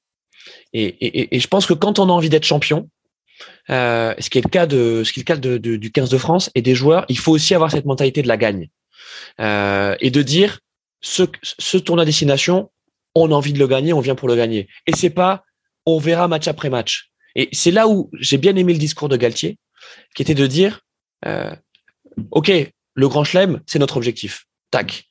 Après la victoire de contre l'Irlande, il lui reste il reste quoi? Il restait deux matchs, trois matchs. Ouais, parce qu'il restait c'est ça, il restait les Écossais. les Écossais, les Gallois et, et, les, et les Anglais, c'est des gros morceaux et il annonce la couleur. Et ça, je trouve que c'est nouveau. Dans, euh, dans notre rugby, enfin dans notre 15 de France moderne, euh, euh, d'avoir cette, cette mentalité peut-être un, un peu anglo-saxonne, hein, c'est peut-être ça en fait, hein, euh, de se dire, allez, on assume, on y va. Et après, en fait, tu, tu, vois, je, je te dis pas forcément le contraire, mais euh, là, tu vois, je, je parce qu'au niveau des âges, je me disais, mais quand même, il y avait certains, certains joueurs, même comme euh, Ficou, qui me paraissaient, euh, qui me paraissent vieux. Ça fait tellement longtemps qu'on en entend parler, tu vois, que je regarde cette équipe à un joueur de plus de 30 ans et c'est Antonio, qui a 31 ans. Ce que je veux dire, c'est que quelque part, on a le futur pour nous. Je dis pas qu'en fait, il faut pas qu'on gagne la, la, Coupe du Monde euh, l'année prochaine. Mais je te dis, en fait, le futur est vraiment devant nous. Et signer Galtier 5 ans, non, mais on va la gagner, cette Coupe du Monde. Mais ah, merci, merci Christian. enfin, eh, vous avez vu tout ce qu'il faut faire? Vous avez vu comme il faut le violenter pour qu'il le dise enfin? Ah oui, oui. Filtre bleu, filtre bleu, pour rapidement la sérénité. Mais ce que, ce que, je veux dire, c'est qu'on a le futur devant nous. Et comme disaient aussi euh, Clément et Bilal, c'est que derrière, en plus, on a des jeunes remplaçants. Cette équipe, elle a été double, euh, double euh, vainqueur du mondial des, des U20. On a une jeune génération comme jamais on a connu. Euh, quelque part, on est prêt pour gagner la Coupe du Monde, mais en même temps, faut, faut mettre un peu de en même temps parce que on va en reprendre pour cinq ans bientôt. Le en même temps, on a le temps. Vous voyez ce que je veux dire? C'est-à-dire qu'on a une équipe qui est super forte et, euh, et on a la, la, la, jeunesse devant nous, quoi. Et moi, c'est ce qui m'impressionne le plus parce que tu te dis, on peut partir, on peut rouler sur le, le monde rugbystique là pendant pendant quasiment dix ans, quoi. Enfin, sincèrement. Euh, ok, mon Christian, okay, on, on, on, prend. Je crois qu'il y, y, a Clément qui, qui, qui voulait te mettre un petit cadrage débordement. Euh, non, non, ouais, non, non, c'était juste pour réagir euh, non sur ça. Alors après, euh, que leur discours soit, je crois que voilà, ils ont ils ont intégré ça dans un plan. Euh, je crois que Galtier parlait de 46e match. Le 46e match, c'est finale de Coupe du Monde. Donc voilà, donc ils ont cet objectif-là. Je crois que c'est clair. J'ai entendu Cameron Woki euh, ils en parlent assez librement. Euh, ils parlaient du Grand Chelem. Maintenant, c'est la Coupe du Monde. C'est un objectif, il est assumé. Après, il y a nous en tant que commentateurs et, et suiveurs du rugby. Euh, moi, je pense que par contre, n'oublions pas les autres. N'oublions pas les autres et, et n'oublions pas aussi les, les, défauts de cette équipe de France parce qu'elle en a. Elle en a et moi, je vois beaucoup de points perfectibles avec cette équipe de France. Et je trouve que on parle de l'Afrique du Sud, on parlait de l'Afrique du Sud tout à l'heure. Euh, bah, cette équipe, avec le Covid, n'a pas joué pendant deux ans, donc là, elle se relève à peine. Mais attention, attention, parce que c'est une énorme équipe euh, qui a des ressources, qui se relève. Je veux dire, elle a gagné une Coupe du Monde après trois ans et un match, euh, une défaite en Italie. Elle, en un an, elle s'est relevée pour gagner la Coupe du Monde. Euh, et ce match euh, bah, va, vraiment nous étalonner, je pense. Euh, cette équipe d'Afrique du Sud qui est énorme. Les Blacks qu'on a affrontés euh, un peu fatigués, que on va pas enterrer tout de suite, euh, s'il vous plaît. Et, euh, et, et, effectivement, l'Australie qui est un cran en dessous, puisqu'ils sont en train de renouveler une génération. Euh, donc c'est assez compliqué pour l'Australie. Je me fais pas trop de soucis pour l'Australie. Par contre, pour les deux autres du Nord, euh, du Sud, pardon, euh, j'attendrai de voir. Et je pense que la France, mine de rien, sur 10 matchs, je les vois quand même encore en dessous. Voilà, je les vois encore en dessous de ces deux équipes.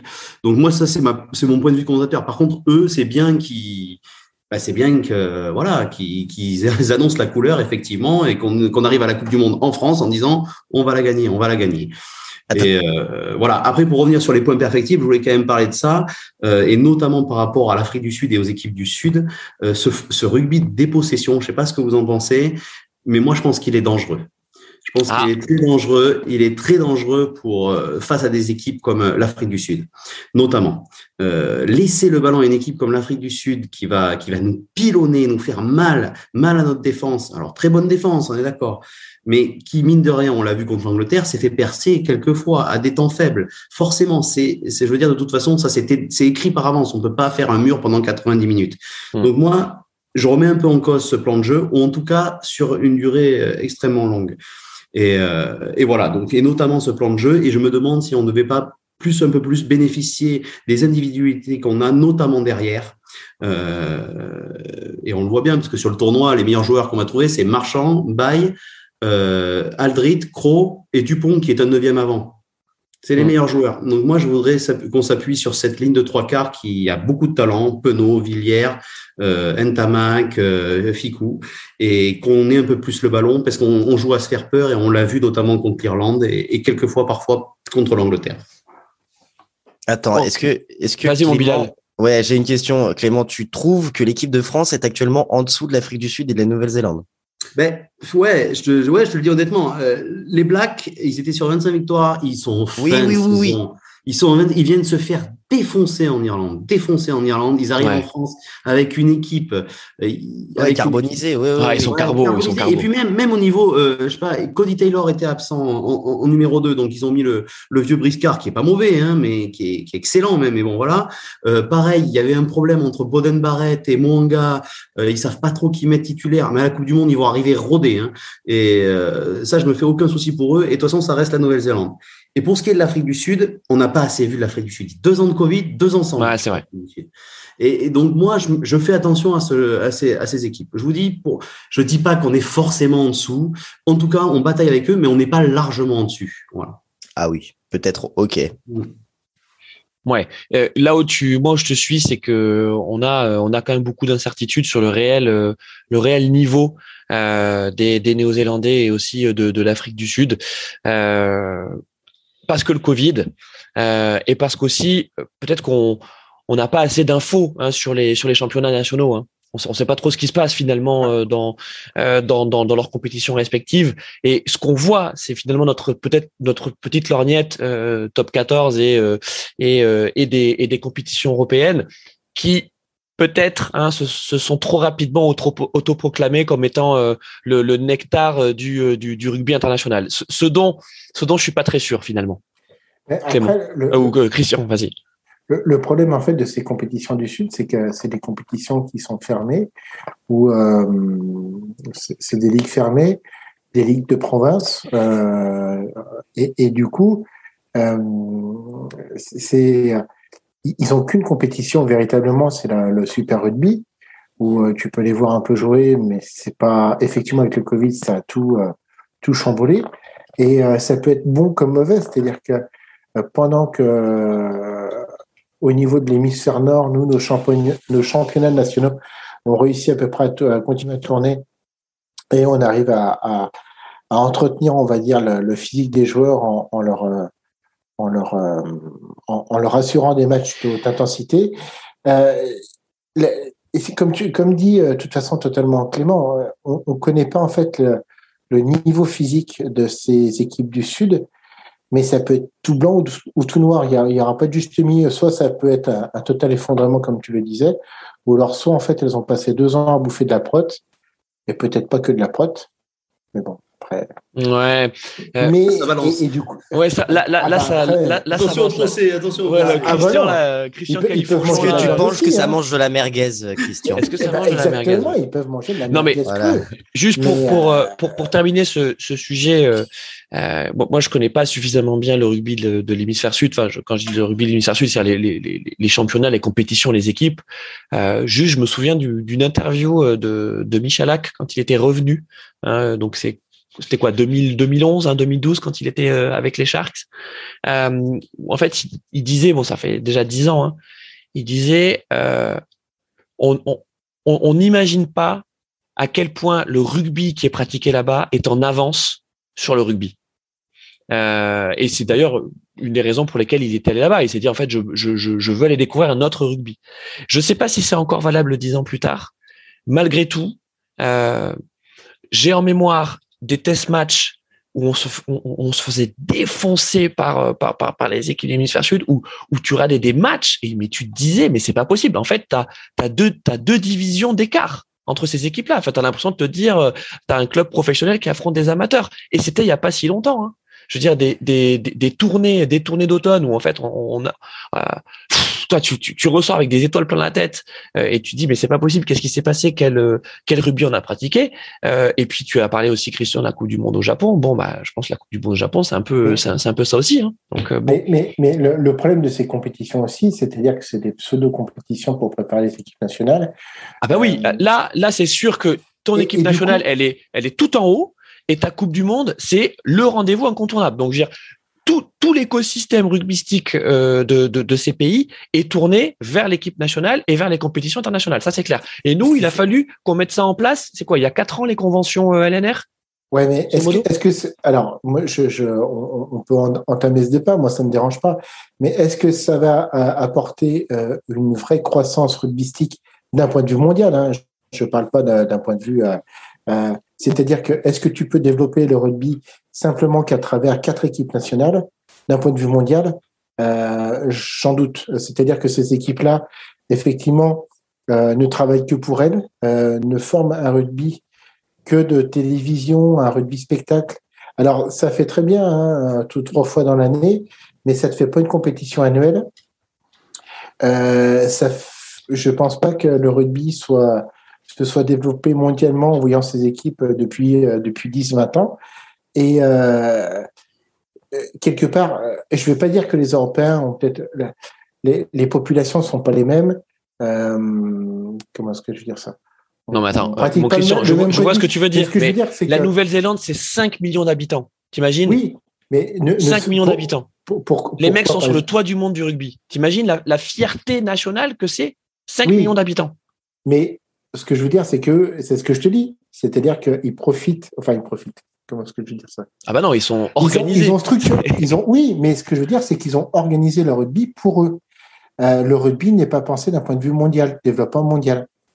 Euh, tu, tu, vas toujours voir, on va dire, ces équipes-là, mais en fait, elles sont euh, leur championnat national, voire même le Super Rugby. Il y a des fois, tu t'aperçois que dans le Super Rugby, il y a des matchs qui sont hasardés par les équipes néo-zélandaises parce qu'elles peuvent pas mettre leurs joueurs internationaux, vu qu'ils sont réquisitionnés pour, euh, pour des stages de, de l'équipe nationale. Mais Christian, tu veux qu'on parle de match bazardé Tu veux qu'on parle du top 14 C'est exactement, c'est exactement ce que vivent euh, les meilleurs clubs, enfin les supposés meilleurs clubs français depuis depuis le début des, des, des Six Nations. Et d'ailleurs, on va terminer l'émission là-dessus. Moi, je vous propose également qu'on parle des autres équipes du Six Nations parce que, bon, bien sûr, l'équipe de France on, nous a nous a enchanté, mais il y a également l'équipe d'Italie.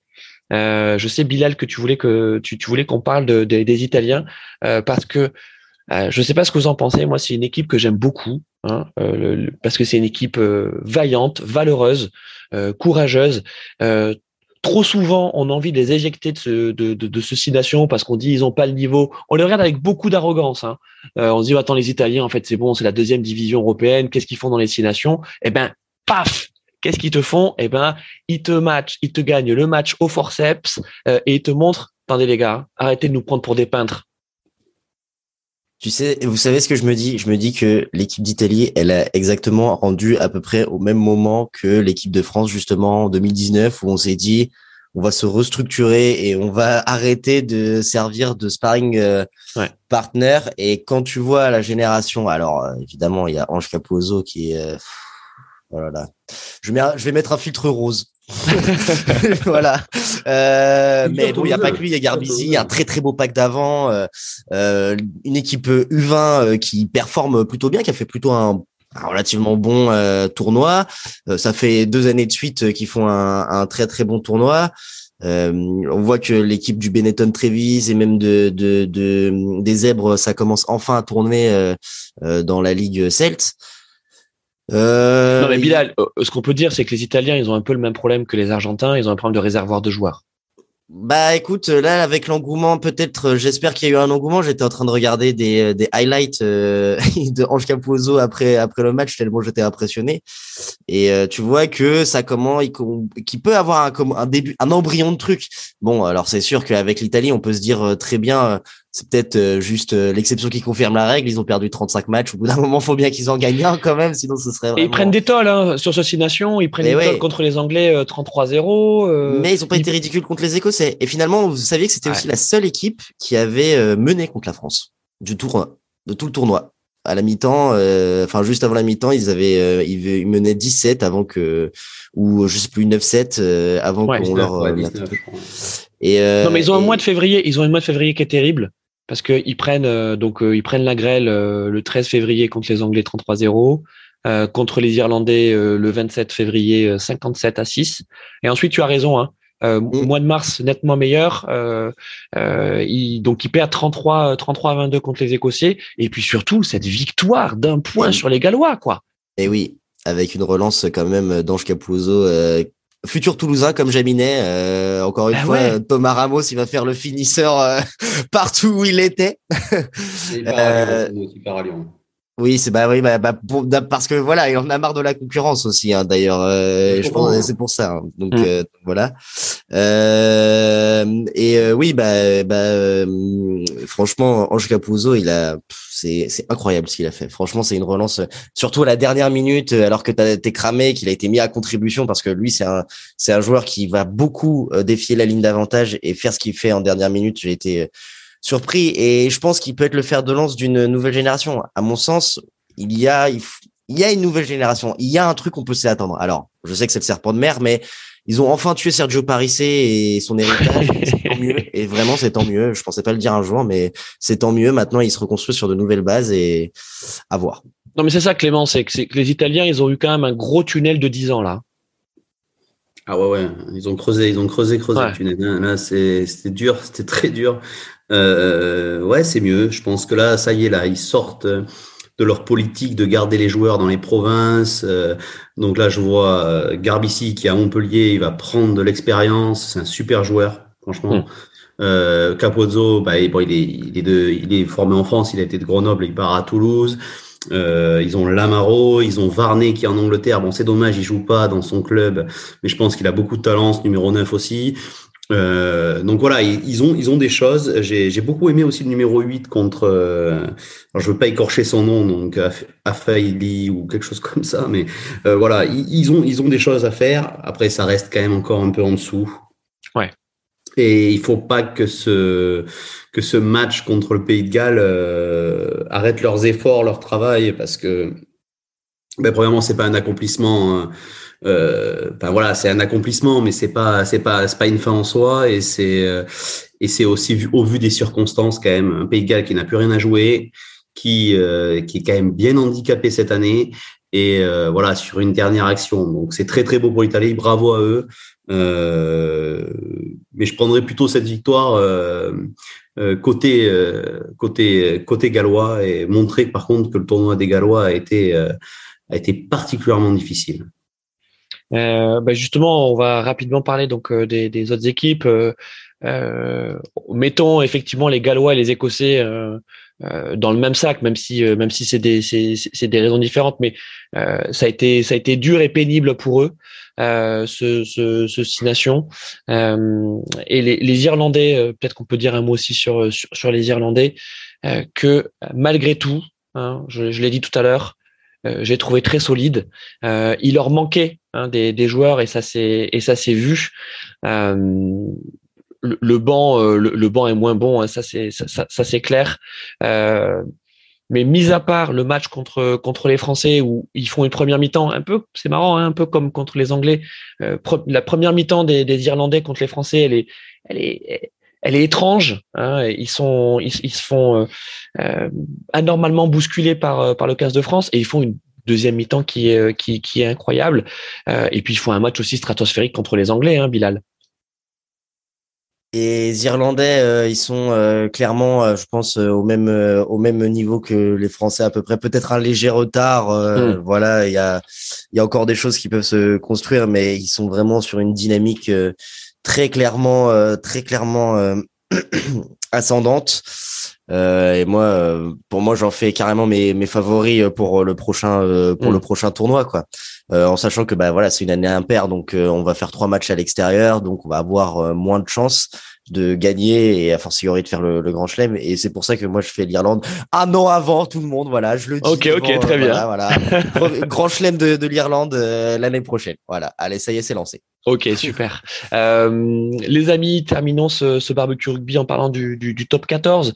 Euh, bon, bien sûr, hein, euh, ce succès de l'équipe de France, euh, il a forcément des dommages collatéraux. Euh, et il y a le top 14 qui continue sa vie hein, malgré malgré le calendrier international. Euh, on a vu notamment La Rochelle se, se, se, prendre une branlée par par Toulon le jour de le jour de France Angleterre. ben c'est peut-être ça aussi, hein, c'est que la, la, vie des gros clubs, enfin pas des gros clubs, mais la vie des clubs qui ont des internationaux, euh, ben c'est de réussir à, pouvoir performer en n'ayant plus tes meilleurs joueurs, Christian? Bah oui, on a vu pour euh, pour Toulouse qui a connu un sacré trou d'air, mais bon, quand tu as, Charnière qui prend en équipe de France, euh, ton pilier gauche euh, et tous autres euh, internationaux, Ramos qui est pas forcément beaucoup utilisé, mais qui est, qui est quand même euh, qui est pas là au niveau de ton effectif, ben forcément ça ça fausse un peu quoi. C'est après, euh, là, c'est vrai qu'il reste plus que 5, euh, cinq matchs à, à jouer.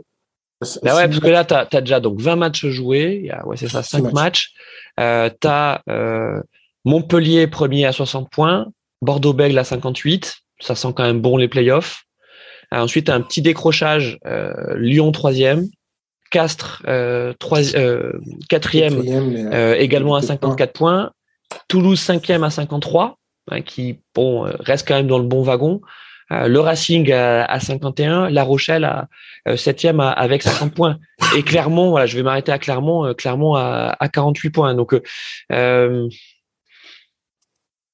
ouais, ça, ça, ça, reste jouable, mais tu as quand même un écart euh, de 12 points entre euh, le 8e Clermont et, et Montpellier euh, et, Montpellier premier à, à 60 points. Donc euh, ce championnat, il, est faussé. Il est faussé en raison du calendrier international, et, Christian. Et, puis en plus, ce qu'il faut dire, c'est que, alors, ce qui est totalement normal au niveau des joueurs de l'équipe de France, ils sont revenus dans leur club, mais tu vas peut-être avoir au moins une, une semaine de décompression euh, alors, ils vont devoir jouer assez rapidement parce que je me dis, euh, Toulouse, il faut absolument qu'ils euh, puissent engranger des, des points comme La Rochelle. voilà, mais ça va. Les équipes vont encore la semaine prochaine encore avoir, je pense, le contre-coup du Grand Chelem pour ceux qui avaient des internationaux.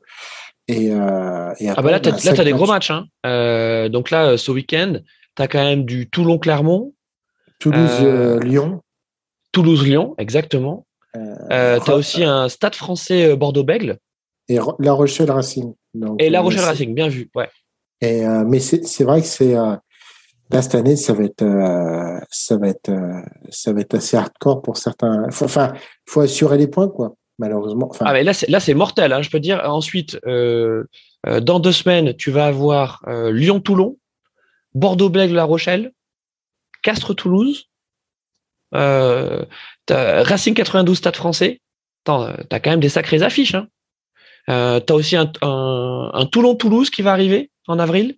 Après, c'est moi pour moi le, le problème en fait c'est euh, du top 14, c'est le 14 quoi. C'est-à-dire que non mais c'est-à-dire que si tu faisais une si tu faisais une première division à 12 clubs, tu libères quatre semaines de compétition et euh, je pense que ça peut être tout aussi euh, tout aussi intéressant et euh, parce que ça évite d'empiler justement ces matchs doublons et euh, limite euh, euh, quitte à créer une sorte de Coupe de France un peu pendant la pendant la le tournoi de destination. Non, mais Christian, c'est pas, c'est, pas viable. Regarde, là, euh, là, si ton, si ton équipe de France, elle est performante, elle a réussi à sortir euh, une génération en or. C'est parce que justement, tu as 14, t'as 14 clubs euh, euh, de, de, de, Pour- de pour haut moi, niveau.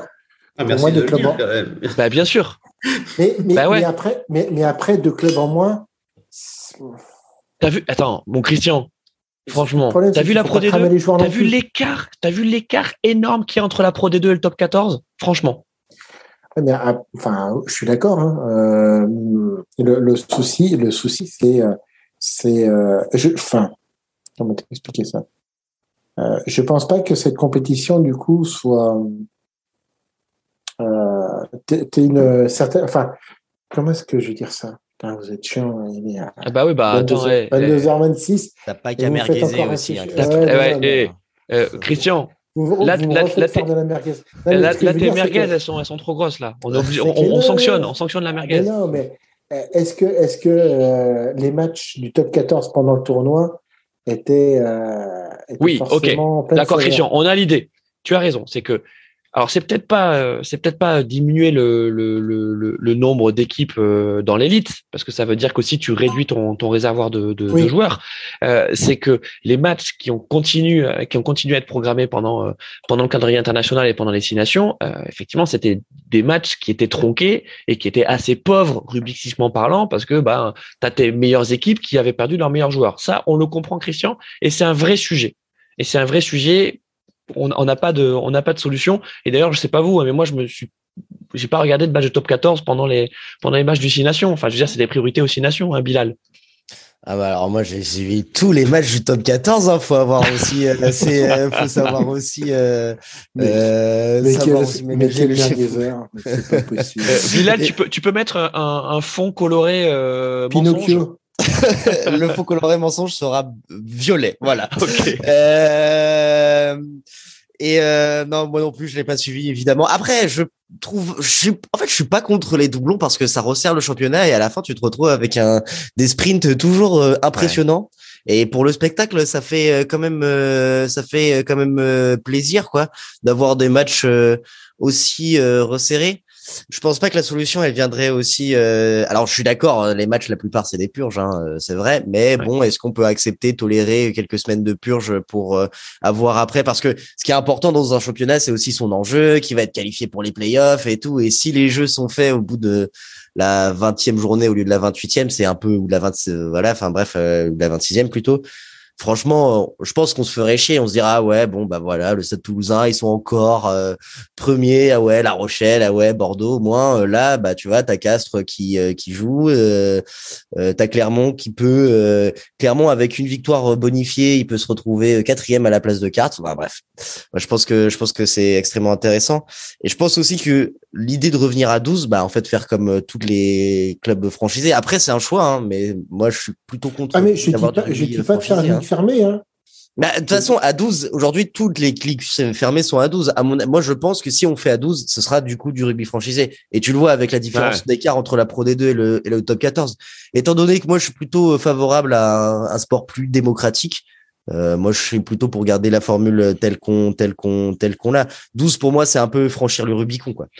moi, Clément, je sais pas si tu regardes un peu de Pro D2. Euh, je, je passe pas tous les week-ends devant la Pro D2, hein, mais euh, euh, voilà, c'est pas euh, c'est pas du rugby euh, dingo. Hein, c'est ça, ça, passe beaucoup de temps à terre, ça balance. donc attention, hein, peut-être que dans les gens qui nous écoutent, on a des amoureux de la Pro D2, mais on n'a pas la crème du rugby hein, en Pro D2, les amis. Non, mais c'est sûr que le, il y a un écart de niveau entre la Pro D2 et, et le top 14, c'est sûr. Moi, moi je, je, je, supporte un club qui, qui fait souvent l'ascenseur, donc c'est pour ça que j'ai eu raconte-nous, raconte-nous quel est ce club euh, C'est le C. Corrèze. Ok. donc, euh, donc voilà. Et euh, non, non, c'est pour ça que j'ai eu du mal à, à me retenir euh, quand j'ai entendu des, des, des, des, top 12, des top 12. des... Non, ah non, euh, voilà. Et ou même, même quand j'ai entendu des, des, des, Toulousains commencer à pleurer. Donc ça, ça, ça a été, c'était difficile. Non, non, non, non, mais voilà, parce que pour moi, pour moi, moi j'ai une solution sinon. C'est-à-dire qu'on peut partager les internationaux si vous voulez aussi. Oui. C'est-à-dire que voilà on peut aussi fixer un quota, un quota d'internationaux par club. Et, et, voilà. Et Toulouse le sait très bien, par exemple. Je veux dire, voyez le recrutement encore cette année. dire, c'est Jaminet, Retière, euh, voilà. Donc, qu'est-ce qui va se passer? Ben, La même chose l'année prochaine. Et il y a deux ans, pendant toutes les victoires, victoires européennes, double, double vainqueur du championnat de France, euh, il y avait des doublons aussi. Et euh, donc voilà, ça fait partie du. Tu as les meilleurs joueurs. Euh, ben voilà, tu as. C'est le revers de la médaille. Il y a des doublons. Euh, il y a des doublons et donc une équipe qui se qui se qui s'affaiblit et encore et encore parce que c'est des effectifs qui sont à, à 25, 35 joueurs qui sont quasiment nus. Enfin, non, ils sont pas quasiment du même niveau, mais ils sont de très bon niveau. C'est-à-dire que moi, l'équipe B de, du Racing, l'équipe B de Toulouse, j'aimerais bien l'avoir à Brive. Hein. Ils seraient tous titulaires à Brive, en fait. Hein. Ouais. Euh, je me suis peut-être exprimé, en fait. Je, je suis pas forcément contre le. Euh, c'est pareil, moi j'ai des clubs de cœur, de cœur qui sont soit en Pro D2 ou soit même en Fédéral 1. Donc, euh, euh, je, voilà. Mais ce que je veux dire, c'est que d'un point de vue image euh, sportive, je pense pas que les doublons soient quelque chose de, de valorisant et de profitable pour notre sport. Qu'on est... arrêter, oh, Christian, faut arrêter avec l'image, l'image, tout le temps l'image euh, et la passion et la passion du rugby ah, mais, dans tout ça. Mais c'est le folklore, le folklore du rugby aussi. Mm. Euh, Bilal, ça mérite, euh, ça mérite un changement de fond d'écran, ça. Ah ouais, tout à fait, tout à fait. Euh, euh, bleu, bleu pour euh, Cocorico. Voilà. Cocorico. Allez, Christian, on te laisse, on te laisse conclure. Euh, vas-y, on allume le barbecue. Il, il est rien qu'à toi le barbecue. Mais non, non, mais moi, je... non, mais après voilà, c'est c'est une conception en fait. C'est surtout pour pour préserver les joueurs et éviter de leur faire faire des matchs à outrance. Euh, T'es le Robespierre du rugby, euh, Christian. Et tu sais comment il a fini, Robespierre mais, mais, tu vois, euh, faire deux tournées dans l'année, enfin, une tournée d'hiver, une tournée d'été, moi je trouve qu'il y en a une de trop. Euh, effectivement, le tournoi de destination, c'est quelque chose d'ancré euh, historiquement c'est très bien qu'on ait une possibilité de d'affronter les Anglais une fois par an, mais euh, le fait, par exemple, qu'il n'y ait pas de relégation, ascension au niveau de, ce tournoi-là et de toujours avoir les mêmes équipes, je trouve ça dommage. Mais tu veux mettre qui, euh, Christian? Tu veux mettre la Géorgie? Tu veux mettre la Roumanie? Tu veux mettre l'Espagne? Mais il faut faire des. Alors, euh, excuse-moi d'être une sorte de gauchias, mais je pense que le rugby profiterait d'un certain développement et si on permettait l'accession euh, de d'équipes euh, de deuxième, je ne pense pas que les Géorgiens soient peut-être plus mauvais, euh, fut un temps que les, les Italiens, euh, et pouvoir promouvoir le rugby. Fut un temps, le rugby en Roumanie, c'était un sport, euh, c'était c'était un beau rugby à voir. Moi, j'ai quelques années peut-être de plus que vous, euh, mais j'ai connu la Coupe du Monde 87. J'ai des souvenirs de la Coupe du Monde 87 où il y avait l'équipe de Roumanie qui jouait c'était pas vilain. Enfin bon, après, non, non, non, non, non, Alors attends, attends. Et on, et on a tu sais qu'il y a eu un France-Géorgie en novembre euh, de l'année dernière. Hein oui, mais enfin, c'était la première fois qu'on les affrontait. Bah ouais, c'est bien qu'on les affronte. Bah, c'est super. C'est bien, mais c'est super. Mais on devrait euh, pouvoir euh, que l'Espagne puisse devenir, puisse développer aussi le rugby. Tu vois ce que fait le rugby à 7, c'est super parce qu'on arrive à toucher des pays qu'on n'arrivait pas forcément à toucher avant au niveau de l'Afrique noire, au niveau du Maghreb, au niveau de l'Asie, c'est des. euh, il y a des gens qui, qui peuvent être passionnés par ce rugby, enfin, du rugby parce que c'est un sport euh, où tu vas courir vite, où tu vas faire des esquives, où tu vas. Ça peut être. euh, Mais le problème, c'est et c'est pareil pour les équipes du Sud, ça se limite à quatre. Tu vois, dans le Nord, on limite les équipes nationales à très peu. Et, et je trouve qu'en fait, Non mais ok, Christian, écoute. enfin, c'est une histoire. D'accord. Tu sais que il y a, y a- de développement. tu sais qu'il y a une compétition Et, euh, qui s'appelle le tournoi destination B, euh, qui se déroule à peu près en même temps que, Mais que oui. celui de, du, du Six Nations. mais qui commence Euh, à prendre. Il y a la Géorgie, il y a le Portugal, il y a, la il y a Russie. les Pays-Bas, euh, il y a l'Espagne, la la, Russie- Roumanie, la Russie, et il y a effectivement un système de relégation. avec le, le tournoi C. Et pourquoi, et pourquoi, par exemple, est-ce que c'est pas, euh, pourquoi on met pas justement à ce tournoi? Ok, Et qui peut-être. mettrait aussi une sorte d'in- d'intéressement, c'est-à-dire que les Italiens, si une année sur deux, ils descendent en tournoi B, Ah Bah oui, on sait très bien que c'est les Italiens. Il y a de très fortes chances que ce soit Oui, les Italiens regarde, qui fassent cette l'ascenseur. cette- hein, ouais. cette année, il y a des fois, ouais, mais là, là, ça voudrait dire que, t'imagines si tu as, on va dire, l'Écosse ou le Pays de Galles qui manquent un peu leur tournoi, qui descendent en tournoi B, ça va peut-être leur chauffer un peu le, le, Ok. le cucu. Mais voilà, après, c'est c'est une histoire de développement un peu plus massive. Et, parce que moi, je pense que le rugby peut véritablement s'internationaliser. Mais j'ai l'impression qu'il y a des fois, c'est un peu de la consanguinité entre certains pays. Ouais, mais on sent, écoute, Christian, on, a- on, on sent bien ton côté progressiste euh, qu'on qu'on apprécie hein, par ailleurs, effectivement. Euh, et ça fera euh, l'objet, euh, si tu le veux bien, euh, d'un euh, d'un nouveau euh, barbecue au rugby euh, où euh, peut-être on, on invitera aussi d'autres euh, réformateurs euh, du, euh, du, du rugby. Euh, ça Ça serait. Ouais, Viva ouais. la révolution. ça, viva la révolution, on l'a bien compris, mon, mon, mon Christian. Euh, Bilal, notre, notre IA préféré, merci d'avoir été avec nous euh, ce soir. On s'est régalé. Merci, hop, filtre orange pour vous remercier. Filtre, euh, filtre orange. Euh, on se retrouvera pour une, une prochaine émission. euh, Ouais, avec plaisir. Ça faisait longtemps qu'on s'était pas vu et franchement, ça me fait, fait plaisir de vous revoir, les gars. ben, euh, tout, tout pareil. Euh, je pense qu'on se retrouvera euh, peut-être pour les, les, les playoffs, hein, les phases finales du, Ouais. du top 14, parce que ça, c'est toujours croustillant. Ça, s'il y a vraiment un truc que le top 14 a réussi, euh, c'est c'est- c'est de réussir à faire des, des, des, des phases finales euh, euh, canon. Euh, donc, euh, enfin, je sais pas si tu es d'accord, euh, Bilal, mais Bah, vous pourrez compter sur moi en tout cas.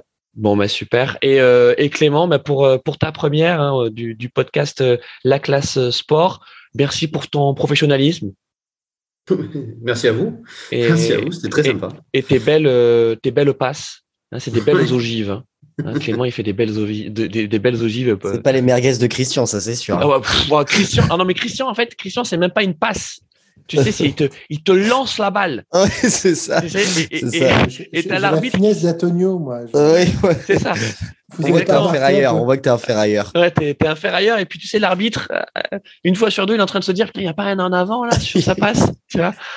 Euh, mais faut bon, ça va. regarder l'arbitre dans les yeux comme ça. et- Non, ça va. T'as pas été trop, euh, t'as pas été trop sanctionné, Christian, même si t'es euh, passé limite carton jaune Bah, euh, sur ton intervention euh, top 14. hein. C'est clair. mais je, je défendrai cette, cette, cette idée euh, à corps et âme. Parfait. Bon, encore merci euh, à vous. Euh, merci à ceux qui, euh, nous ont suivis sur YouTube. Merci à ceux qui nous écouteront ensuite en, replay. Et on vous donne rendez-vous donc sur le Twitter de la classe sport demain, mercredi 23 à 21h pour le Twitter Space du, des- du 15 de légende, ça, du, le 15, le meilleur 15 du top 14. Ouais, 15 types du, du top 14 2005-2022. Oh là là là, on sent qu'il va y avoir quand même beaucoup de Toulousains. Euh, c'est possible qu'on retrouve 2-3 Toulousains, effectivement. Ah, quand même. Quand Oui, même, oui. quand même. Parfait. Euh, bon, mon Christian, allez, je peux pas te quitter là-dessus. Euh, le mot, le mot de la fin pour toi. On, on se, on se fait plein de, plein de, plein de hugs hein, quand même parce qu'on se, on se, on se fâche pas. Enfin, on part pas fâché. Et euh, bah, merci de, de m'avoir accueilli encore une fois. Ça faisait longtemps. Je suis euh, toujours euh, très content de vous voir et puis de, de voir des nouveaux. Et, euh, et voilà. Sur ce, Bonne soirée. bonne soirée à tous. Merci. Bonne soirée. Merci.